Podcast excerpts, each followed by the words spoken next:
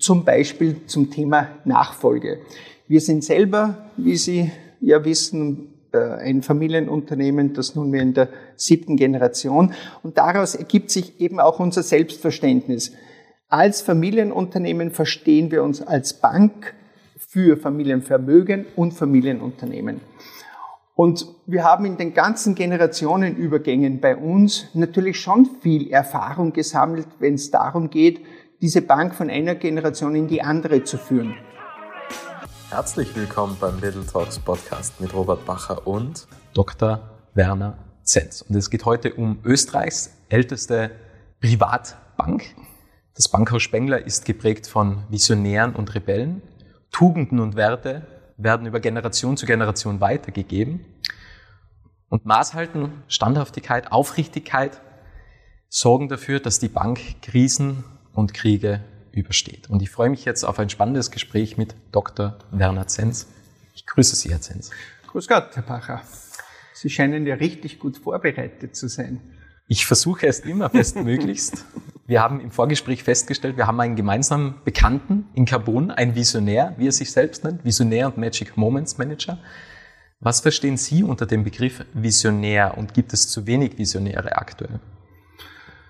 Was verstehe ich unter dem Begriff Visionär? Ich denke, ein Visionär ist jemand, der eine ja, Zukunftsvorstellung hat, die auch realistisch erreichbar ist und der eine Vorstellung von der Zukunft hat, die anders ist, wie sie sich heute darstellt. Und ich denke, diese Bank und dieses Bankhaus ist ein gutes Beispiel dafür, dass wohl auch immer die richtigen Visionäre in all den Jahrzehnten und Jahrhunderten am Werk waren, sonst gäbe es uns heute nicht mehr. Und gibt es heute zu wenig Visionäre? Ehrlich gesagt, ich glaube nicht. Sie blicken ja auf eine 190-jährige Vergangenheit zurück. 1828 wurde das Bankhaus Spengler gegründet. Wie schafft man es, eine Bank so lange, jetzt aktuell in der siebten Generation, am Leben zu halten, sage ich jetzt einfach mal. Mhm. Wie schafft man das über hunderte oder über 100 Jahre, 190 Jahre insgesamt, das Bankhaus zu führen? Diese Bank hat starke Wurzeln. Äh, wie Sie richtig sagen, das Gründungsjahr war 1828. Die Wurzeln gehen noch viel weiter zurück. Sie sehen auf unserem Logo heute zwei Löwen, die in der Mitte eine Weintraube halten. Und das zeigt sehr viel von den Wurzeln dieser äh, Bank und der Spenglers. Die Spenglers waren ursprünglich Weinbauern und Wirte in Südtirol im Ahntal und sind über den Tauschhandel quasi nach Salzburg zum reichen Erzbischof gekommen, haben also Wein nach Salzburg zur Hofhaltung des Erzbischofs geliefert und im Gegenzug Salz nach Südtirol transportiert. Und aus diesem Tauschhandel ja, ist dann eine Destination oder eine Heimat sozusagen in Salzburg entstanden. Und 1828 ist die Bank gegründet worden aus, einer, aus einem Tuchhandelsbetrieb heraus und hat sich dann laufend, und ich glaube, das ist das Geheimnis, an die sich veränderten Rahmenbedingungen angepasst, Möglichkeiten, auch visionärer Natur genutzt und sich laufend weiterentwickelt. Es gibt ein Zitat von Maler, wo es heißt, nicht von Maler ist es, ein Zitat von Giovanni di Lampedusa, das ist ein italienischer Schriftsteller. Wenn du willst, dass alles so ist, wie es war, dann musst du alles ändern. Oder anders noch formuliert, wenn du willst, dass alles so bleibt, wie es ist, wirst du alles ändern müssen. Und ich glaube, dieser laufende Änderungsprozess, der steht für dieses Haus. Und dadurch, dass wir uns immer wieder neu erfunden haben, neu, neue Geschäftsfelder entwickelt haben, ähm, ist die Basis dafür gelegt worden, äh, dass dieser fortlaufende Weiterbestehungsprozess gut hat leben können. Mir fällt jetzt nur ein, denken Sie sich, denken Sie an die Zeit vor gut 30 Jahren, wo es noch einen Schilling, eine D-Mark gegeben hat.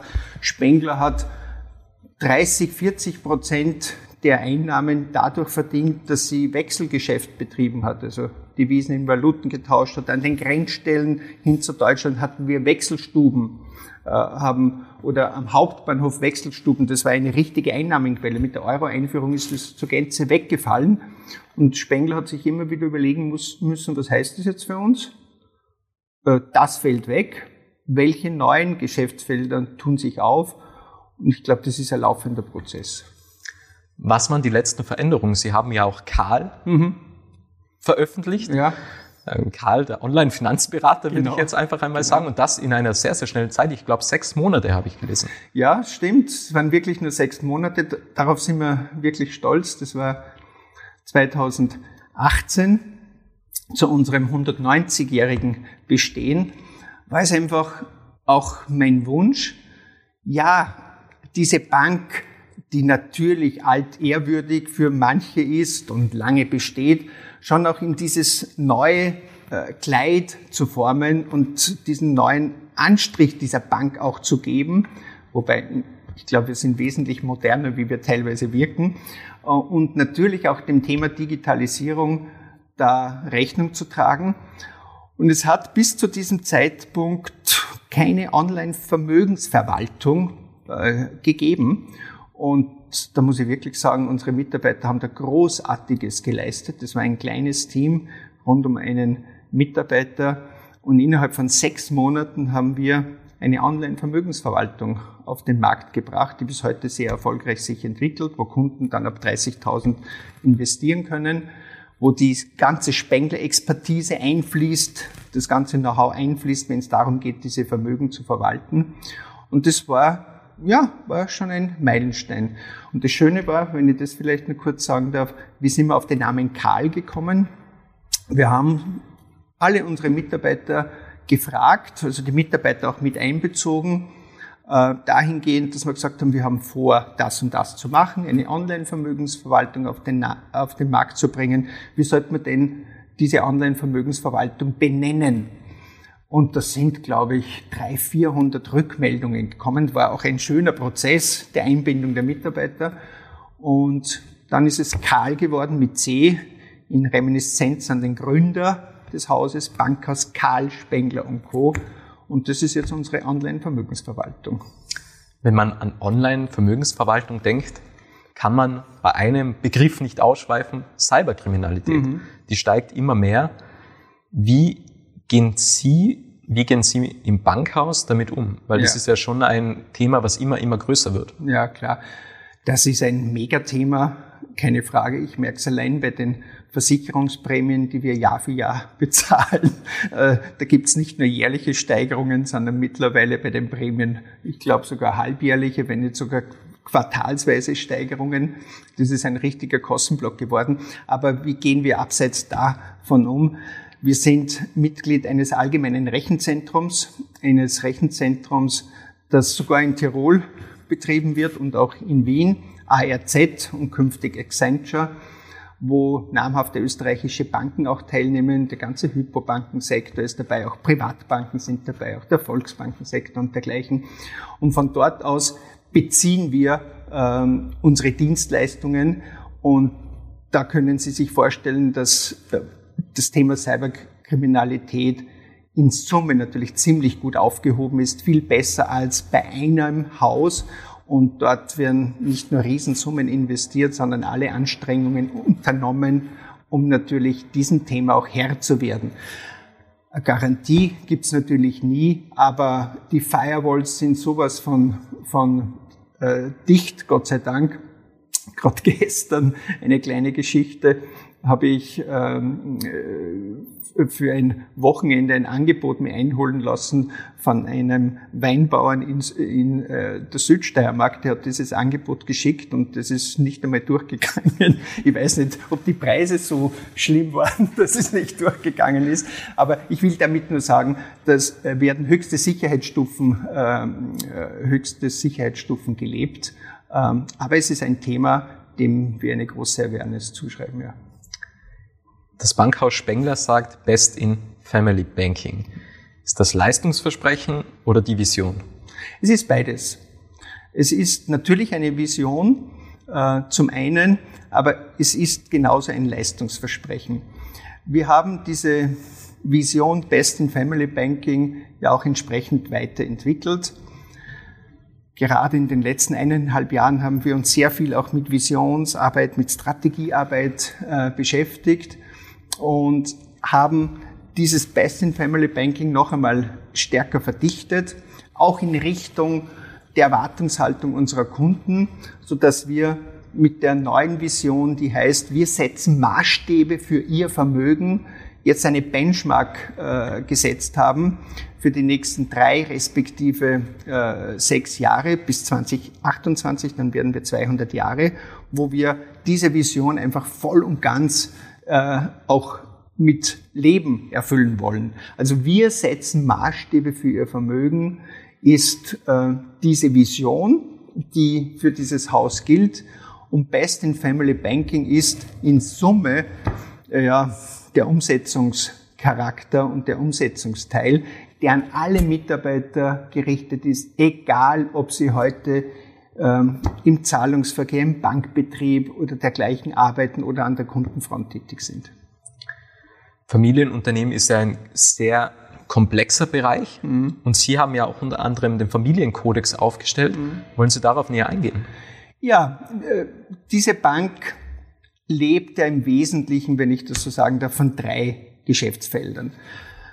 Natürlich als Privatbank und als langjähriges Institut ist unser Kernbereich das Thema Geld. Wie geht man mit Geld um? Also Vermögen zu verwalten, Vermögen zu verwehren ist natürlich der, äh, der ganz wichtige Bereich. Also alle Themen rund ums Geld und das Vermögen im Sinne von Private Banking, Asset Management, das ist ein wesentlicher Bereich. Der zweite Bereich ist Finanzierung.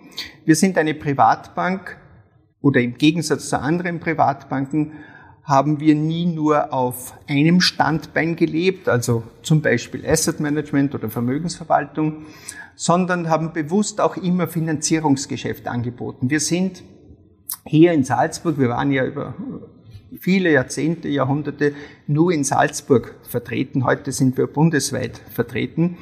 Aber das hätten unsere Vorfahren nicht für richtig erachtet, hier nur das noble Private Banking anzubieten, sondern man ist mit dieser mittelständischen Struktur auch sehr gut vertraut und wir haben immer auch Finanzierungen angeboten. Und das ist nach wie vor so. Wir stehen auch auf diesem zweiten Standbein.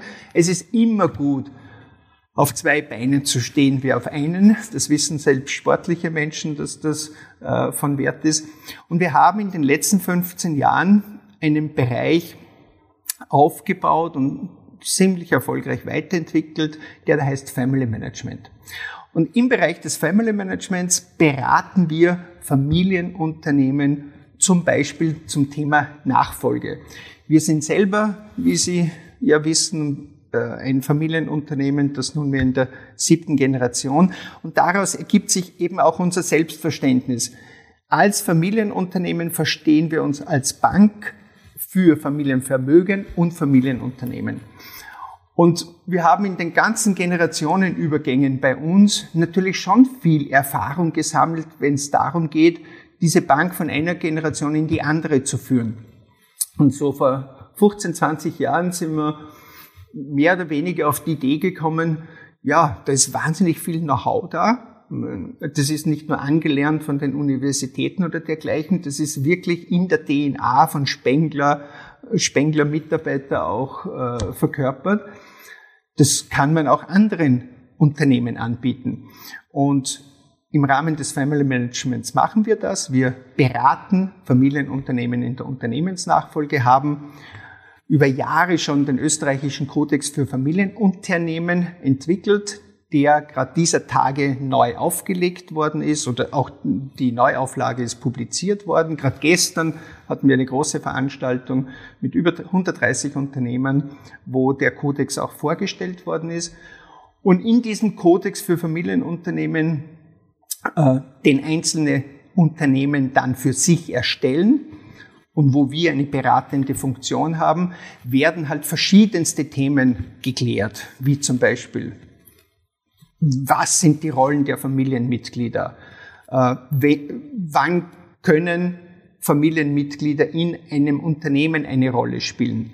Wenn sie keine Rolle spielen im Unternehmen, wie ist aber dann doch ihre Rolle, um nicht die Verbundenheit zum Unternehmen zu verlieren? Bis hin zu, wie schaut es mit Gewinnausschüttungen aus? Wie schaut es mit Governance-Strukturen aus? Beirat, gibt es einen Aufsichtsrat? Und wer und wie ist dort vertreten? Also viele Fragen, die geklärt werden durch die Erarbeitung eines solchen Kodex und die letztlich dazu beitragen, dass in den Familien, um die es am Ende des Tages geht, ja auch Konflikte vermieden werden, die vielleicht dann entstehen, wenn man über die Themen nicht spricht. Und gerade bei der gestrigen Präsentation haben einige äh, Familienunternehmer sehr eindrucksvoll geschildert, wie ihnen dieser Kodex geholfen hat, auch innerhalb der Familie Themen anzusprechen, wo sonst immer eine große Emotionalität da war, Frühstückstisch oder Abendessen oder wie auch immer, sondern wo man eben extern moderiert, begleitet, äh, durchaus auch heikle Themen ansprechen kann und damit auch für Klarheit sorgt. Und Klarheit führt halt auch dazu, dass es dann später mal weniger Konflikte gibt. Wir haben jetzt nun schon öfters gehört, Bankhaus Spengler ist ein Familienunternehmen, eine stabile Eigentümerstruktur. Mhm. Sie sind aber kein Familienmitglied. Genau. Sie sind CEO. Genau. Als Nicht-Familienmitglied. Wie kommt das zustande? Ja, wie kommt es zustande? Es ist so zustande gekommen, dass ich vor äh, 35 Jahren ein Praktikum in dieser Bank gemacht habe, zweimal sogar ein Praktikum gemacht habe. 85 war das, da waren Sie noch gar nicht auf der Welt. Und 87 habe ich ein Praktikum gemacht im Bankhaus Spengler, ein Ferialpraktikum während meines Studiums, habe Just studiert. Und bin dann, ja, 89 habe ich zum Arbeiten begonnen, habe in, bei einer anderen österreichischen Bank ein Trainee-Programm, ein zweijähriges, ein einjähriges gemacht, war da zwei Jahre tätig. Und habe mir dann gedacht, und dann hat mich der Ruf von Spengler ereilt, um so pathetisch zu sagen, ähm, und bin zu Spengler gekommen, 1991. Also ich bin ein Urgestein sozusagen, 31 Jahre bereits in diesem Haus und bei den Mitarbeitern sage ich dann manchmal, wenn ich die Bank vorstelle und ein bisschen was über mich erzähle, sie müssen nur lang genug im Unternehmen sein, dann werden sie CEO. Ähm, und ganz so ist es natürlich nicht, das wissen wir auch. Aber so war der Weg. Und ich wollte immer in einem Haus arbeiten, wo die Entscheidungen auch unmittelbar dort getroffen werden und wo man mit den Entscheidungsträgern unmittelbar arbeiten kann. Und ich habe damals mit meinen relativ jungen Jahren ziemlich viel Verantwortung bekommen. Ich bin, habe ja nicht als Vorstand begonnen, damals als 27-Jähriger, aber ich durfte Geschäftsführer einer Tochtergesellschaft sein, der Kapitalanlagegesellschaft. Das war ziemlich eine spannende Sache. Damals hat von Investmentfonds noch niemand wirklich großartig Bescheid gewusst. Heinrich Spengler hat 89 eine Kapitalanlagegesellschaft sehr visionär denkend gegründet. Das war die erste, die es damals außerhalb von Wiens überhaupt gegeben hat. Und ich bin dann 91 zu Spengler und bin dann 19, ja, und bin dann mit diesen 27 Jahren zum Geschäftsführer ernannt worden.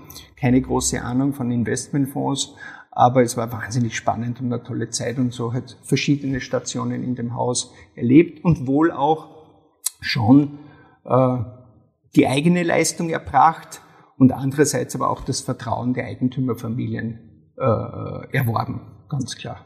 Warum ist kein Familienmitglied CEO? Also ich war ja auch bei Oberalp, wie ich im Vorgespräch genau. erzählt habe, mhm. beim, beim Christoph Engel mhm. und da ist er der Gründer der Heiner Oberrauch, genau. ein Visionär, leidenschaftlich, ja. Leidenschaft, was Leidenschaft sagt man mhm. ja.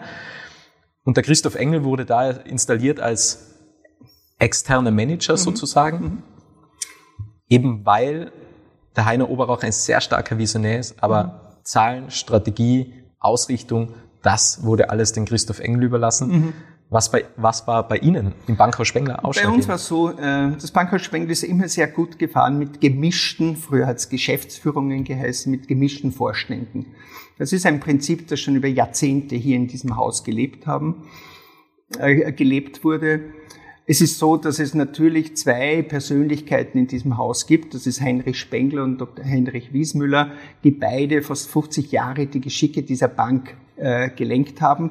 Ähm, Dr. Wiesmüller ist Ehrenvorsitzender des Aufsichtsrates, kommt jeden Tag in die Bank, aber ist nicht mehr operativ natürlich tätig. Und Heinrich Spengel ist der Vorsitzende des Aufsichtsrates. Und mit ihm habe ich natürlich auch die letzten Jahrzehnte sehr eng gestaltet. Und auch jetzt ist es so, wir haben eine gemischte Geschäftsführung. Es sind zwei externe und einer ist aus der Familie, Franz Welt, Magister Franz Welt, der ist für den Bankbetrieb, Banksteuerung, das ganze Risikomanagement-Thema verantwortlich. Und das ist ja nicht das Schlechteste, dass jemand aus der Familie auf, in einer Bank auf das Risiko schaut. Und die Familie hat immer wieder auch entschieden und ist gut damit gefahren, gemischte Geschäftsführungen zu haben. Wenn man nochmals auf die Familienunternehmen blickt, ich war gestern bei der Tamara Felder und da hatten mhm. wir eine nicht hitzige Diskussion, aber eine sehr interessante Diskussion, nämlich ob es zukünftig noch so Familienunternehmen geben wird, wie zum Beispiel Riedelglas. Riedelglas in der elften Generation oder Maria Hauser, Stangelwirt, den Stangelwirt, den Bauernhof gibt es seit 500 Jahren. Mhm oder auch die Felder KG in der dritten Generation, die Tamara ist in der dritten Generation, ist es zukünftig noch möglich, dass solche Familienunternehmen, was bis zu elf Jahre, ja, also wie Riedelglas, was natürlich elf eine Generationen. ja, elf Generationen, ja, ähm, was eine sensationelle Ausnahme ist, gibt es zukünftig noch solche Familienunternehmen? Ja, ich glaube wirklich. Ich meine, ich kann jetzt nicht sagen, ob es elf Generationen, 15 oder sieben und, oder dergleichen gibt, aber ich glaube schon, äh, weil wir auch in einer Zeit leben, wo alles schon sehr kritisch gesehen wird, zum Teil ja auch zu Recht. Ähm, und früher war immer alles besser und äh, das war gescheiter und so. Ich glaube, es gibt schon verdammt tolle junge Leute auch, auch Visionäre ähm, und jede Zeit hat auch seine Chancen und ich denke, die Möglichkeit, die man heute hat, gerade auch mit dem Thema Digitalisierung, mit dem ganzen Social-Media-Thema und dergleichen, da gibt's Möglichkeiten. Auch Sie sind ja so ein Beispiel. Sie sind ein junger Unternehmer, äh, der sich, denke ich, erfolgreich entwickelt. Es gibt diese Möglichkeiten und ich glaube, es gibt heute nicht weniger Visionäre, wie es es früher gegeben hat. Wie blicken Sie auf das Thema Wohlstand? Denn Sie sagen, okay, es gibt gleich viel Visionäre, höchstwahrscheinlich gleich viel Visionäre, als es früher gegeben hat. Aber unser Wohlstand sorgt ja auch dafür, dass wir gemütlicher werden. Meine Generation und auch die jünger, jüngeren Generationen nach mir sozusagen, wir sind eine Erbschaftsgeneration. Wir sind jetzt nicht die Generation, wo es noch heißt, arbeite hart und du kommst nach oben. Das ist nicht mehr gegeben, weil wir tun uns ja relativ schwer, schon irgendetwas zu schaffen. Was wir allerdings sind, wir sind eine Erbschaftsgeneration und das hat zur Folge, dass wir durchaus bequemer sein können, bequemer leben können und halt nicht mehr gezwungen sind, Risiken einzugehen, Visionen zu verfolgen, Träume zu verwirklichen, weil wir haben es grundsätzlich einfacher als wie zum Beispiel die Babyboomer-Generation. Hm. Wie blicken Sie darauf? Ja, es ist ein komplexes Thema, sehr vielschichtig. Da gibt es viel dazu zu sagen. Ich fange einfach mit ein paar Gedanken an. Natürlich ist die junge Generation heute deutlich stärker gesättigt wie die Generationen davor. Also wie ich in ihrem Alter war oder noch jünger, ja, da war die Generation schon noch mehr davon geprägt, Leistung zu zeigen und sich durch Leistung auch zu emanzipieren und, und auch seinen Selbstwert zu erhöhen und all das. Durch diese Erbschaftsgeneration oder Erbengeneration ist es schon so, dass einmal eine gewisse, ganz allgemein gesprochen, gewisse Grundsättigung da ist. Ich bin ja immer ein bisschen vorsichtig, wenn es um so Schwarz-Weiß-Malereien geht. Davon halte ich nichts, weil ich schon viel in der Wirtschaft unterwegs bin, auch draußen unterwegs bin, auch viel mit jungen Menschen unterwegs bin und da alle Facetten sehe. Und vor allem auch beim Recruitment bei uns, bei den, äh, im Bereich von Personal, HR, was wir an Bewerbungen kriegen. Es gibt alles. Äh, und ich orte schon ähm, diese Sättigung auf der einen Seite, Work-Life-Balance ist ja auch so ein Stichwort, ähm, wird auch sehr, sehr eindimensional manchmal betrachtet. Äh, aber es gibt auch die Jungen, die, die richtig, Anführungszeichen, leistungswillig sind, die auch visionär ausgerichtet sind, die, ja, die auch was bewegen wollen, die auch die Möglichkeiten dieser Zeit nutzen, vielleicht anders nutzen, wie wir es genutzt haben oder die Generationen davor. In Summe wird mir nicht bange um die Zukunft. Sie blicken also zuversichtlich ja, auf die Zukunft. Ja, auf alle Fälle, weil äh, ja, weil jede Zeit auch seine seine Chancen hat. Und natürlich muss man schon ganz offen sagen, die Generation, die heute so gesättigt aufwächst oder heranwächst, ähm, die wird es in ihrer Generation nicht so leicht haben. Äh, und das ist vielleicht das größte Thema oder das größte Problem. Äh, wir sind es gewohnt, ich bin jetzt 58, wir sind es gewohnt, ähm, ja, von unserem äh, Mindset her, wir haben uns schon auch über die Leistung positioniert. Wenn ich heute sehe, dass teilweise schon dieses Sättigungsgefühl unter Anführungszeichen da ist, wie gesagt, nicht schwarz und nicht weiß. Und mir denke, dass vielleicht die nächsten Jahre oder diese Generation durchaus auch in eine herausfordernde Zeit geht, dann kann sich da schon ein Konflikt äh, ergeben. Das ist ganz klar. Aber gesellschaftspolitisch, weil Sie auch Wohlstand, glaube ich, angesprochen haben, ist es schon so, dass man aufpassen muss, ähm, dass die Schere nicht zu weit auseinandergeht. Äh, und wir sind schon in einer gewissen Zeitenwende, äh, aber nicht erst seit jetzt, sondern seit vielen Jahren, wo die Scherenbildung einfach auseinandergeht. Und das ist gesellschaftspolitisch natürlich nicht unkritisch. Aber auch dafür wird man höchstwahrscheinlich Lösungen finden. Bisher hat es immer Lösungen gegeben. Denke ich auch. Und man muss ja sagen, Krisen sind ja auch immer Chancen. Und das darf man genau. ja nie vergessen. Und wenn man die Krisen nicht so beachtet und nicht als, natürlich sind sie wahr und mhm. natürlich sind sie da, aber das sollte nie ein Grund dafür sein, dass man seine Träume oder seine Vision nicht verwirklicht. Genau. Denn der richtige Zeitpunkt ist immer jetzt. Wir gehen davon aus, es gibt einen Morgen. Wir beide hier am Tisch, wir wissen nicht, ob es einen Morgen gibt. Wir glauben das. Mhm. Aber im Endeffekt ist immer jetzt der richtige Zeitpunkt. Und es ist eine hochfaszinierende Zeit mit vielen Möglichkeiten, so vielen tollen Möglichkeiten. Und Ihr Unternehmen, das Bankhaus Spengler, zeigt ja, was man alles überstehen kann, wenn man dranbleibt, wenn man aufrichtig ist, wenn man Handschlagqualität beweist, wenn man Rebell und Visionär ist, mhm. dann kann man einiges durchleben. Ja, ja. Herr Zenz, ich habe noch ein paar Abschlussfragen an Bitte. Sie. Eine persönliche Frage. diese Frage habe ich auch dem Maximilian Riedel gestellt. Was war Ihr bestes Investment? Mein bestes Investment.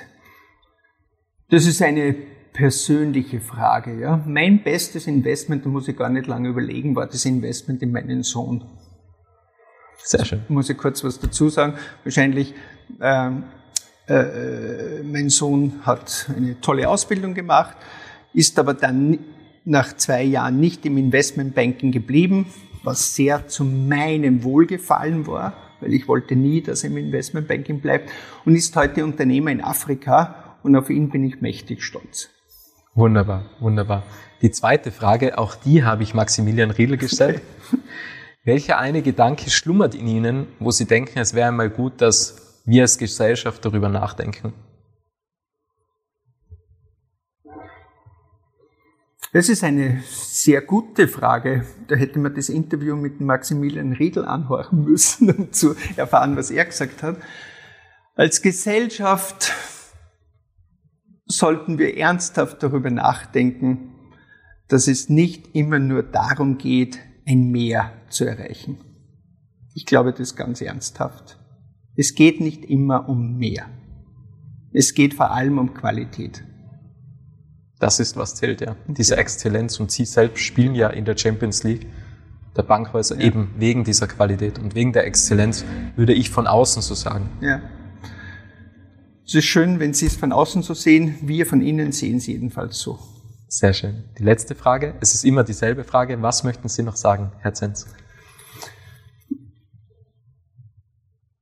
Sich selbst nicht zu wichtig zu nehmen und die anderen oftmals wichtiger. Denn dann entsteht ein Diskurs, dann entstehen Gespräche, dann entstehen Gedanken äh, und dann kann man was entwickeln, was spinnen. Ich brauche auch für Visionen, auch für Entwicklungen immer andere. Und das geht nur, wenn ich mich nicht zu wichtig nehme.